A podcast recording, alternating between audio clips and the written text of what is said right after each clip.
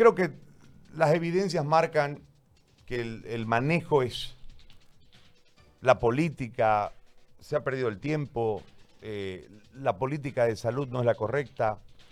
Eh, en Trinidad el, tema es alarmante. Nosotros recepcionamos las pruebas de tres departamentos y no podemos con las nuestras, mucho más con las otras. Es decir, en estos 48 días de cuarentena, doctor, no está nada mejor, está todo peor y lo, y, lo más grave es que no tenemos mucha maniobra ya de tiempo porque tenemos al coronavirus galopando en las calles. Y por otro lado, ante esta eh, falta de reacción, estamos recibiendo a los pacientes en un nivel ya de enfermedad que les complica y les recarga mucho más la, la operación a ustedes, pero además este, engrosa las filas de los que lamentablemente van a terminar desfilando hacia el cementerio. En este marco, doctor, yo quiero su análisis del cuadro de situación eh, como médico, primeramente, pero además como dirigente del sector. Lo saludo, doctor, muy buen día. Buenos días, Gary. Eh, por intermedio, estoy un gran saludo a todos los radio oyentes. La verdad que el cuestionamiento y las preguntas que se hace usted, se hace todo y nos hacemos nosotros el mismo numerador y denominador para no irnos por otro lado. No hay una política de salud, no hay un interés por un departamento que es el que mayor caso tiene, el brote más grande, el que mantiene la economía casi a Bolivia y donde se nos están muriendo los pacientes, se están muriendo la gente. Nosotros ayer tuvimos una reunión, analizamos todo, con los verdaderos actores, los médicos que trabajan en primer nivel, segundo y tercer nivel, los médicos que atienden pacientes. Y hemos quedado en no ser más alcahuete o tapandepe o, o quedarnos callados. Porque la gente se está muriendo antes de llegar a los centros, o llegan a los centros y a los 10 minutos fallecen.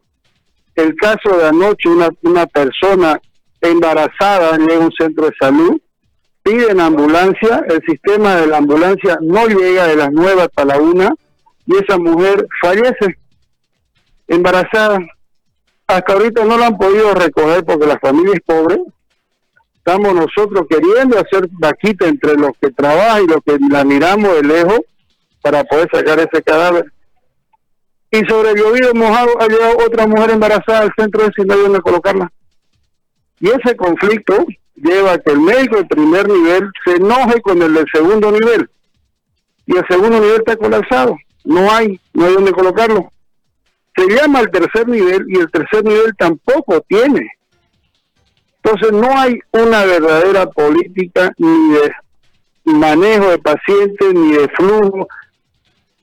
Ya no sabemos qué decir, no sabemos a quién gritar, no sabemos ya, estamos completamente desesperados, estamos colapsados Hemos hecho la denuncia pública, se le ha ido, se le ha dejado la nota a la fiscalía ya para que la fiscalía actúe de oficio, porque se están muriendo bolivianos. Y nadie se anima a decirlo. Ya alguien tiene que poner las cosas al cascabel al gato y decirlo. Serán excelentes gobernadores, excelentes alcaldes, excelentes presidentas, pero sus términos medios para abajo no están actuando. El gobierno central prometió de todo, y hasta ahora no hay ni los respiradores ni los recursos humanos. Saca una ley final, una ley para doble percepción, pero lo tomás y vos crees que todos los médicos van a ser eh, favorecidos en eso. No, señor, solo un pequeño grupo de médicos que se va a favorecer a eso. Y si nosotros lo rechazamos, ya no peleamos entre nosotros. La verdadera situación de aquí es recursos humanos, Gary. No hay vuelta. ¿De qué sirve que nos traigan los 50 respiradores mañana? ¿Quién lo va a atender esos respiradores? ¿Quién va a ayudar a que esos respiradores funcionen si no hay recursos humanos? Tres meses y medio y no pagan. Y esto ya no, sinvergüenza es poco la palabra para estas autoridades. No le pagan a los 200 tantos que contrataron en febrero. Y quieren contratar, ni siquiera la dicen, volver a contratar y volver a hacerlo trabajar gratis, que se expongan Actualmente pasamos los 70 profesionales y trabajadores de salud infectados en todos los niveles. Esto ya no puede seguir más. a la gobernación le mienten. Y con lógica razón sale, sale el profesor Urenda, dice, hay esto, mañana empezamos aquí para allá, no llega de la paz, no llega la, los recursos que prometen y acá seguimos colgados. La alcaldía sigue su centralismo, no, no se ve nada del cambio de secretario de salud, lamentablemente. No hay un gerente que pueda tener una plata, una caja chica para comprar un, un ¿qué te puedo decir? Un repuesto, una movilidad, un foco, un grifo, comprar algo en un hospital, en un centro tenemos más de nueve o diez personas que han renunciado, ya se han mandado la lista para que se vuelva a contratar y no lo hacen. Y estamos trabajando con consultoría media. Parece que ellos ven la, la cefalea lo ven como botín político para que ellos poner su gente. Gary, estamos colapsados. Es el numerador general, estamos colapsados.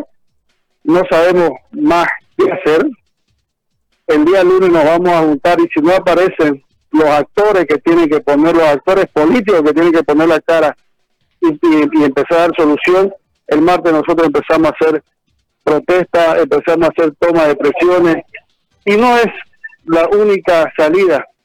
Vamos a llegar hasta que se pueda dar el beneficio para los bolivianos, porque nadie se está animando a decirlo, los bolivianos se están muriendo y calladitos y nadie dice nada, Gary.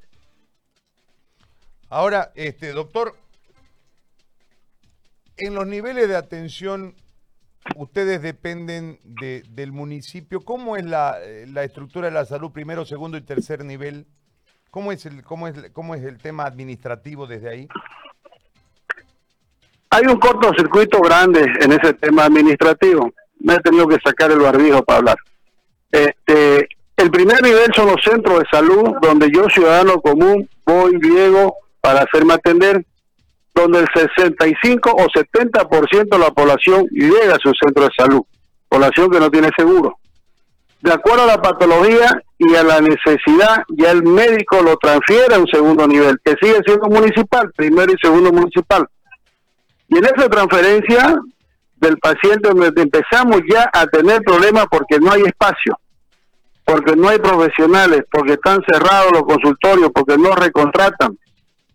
No puede ser que un municipio con millón, dos millones y tantos de habitantes tengamos tres ambulancias, solo tres ambulancias.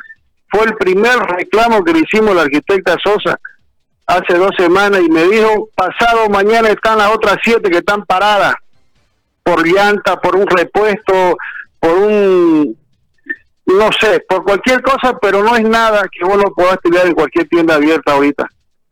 Tres ambulancias, Gary. Y eso lo, usted lo puede averiguar en cualquier lugar. Y no podemos estar así con tres ambulancias.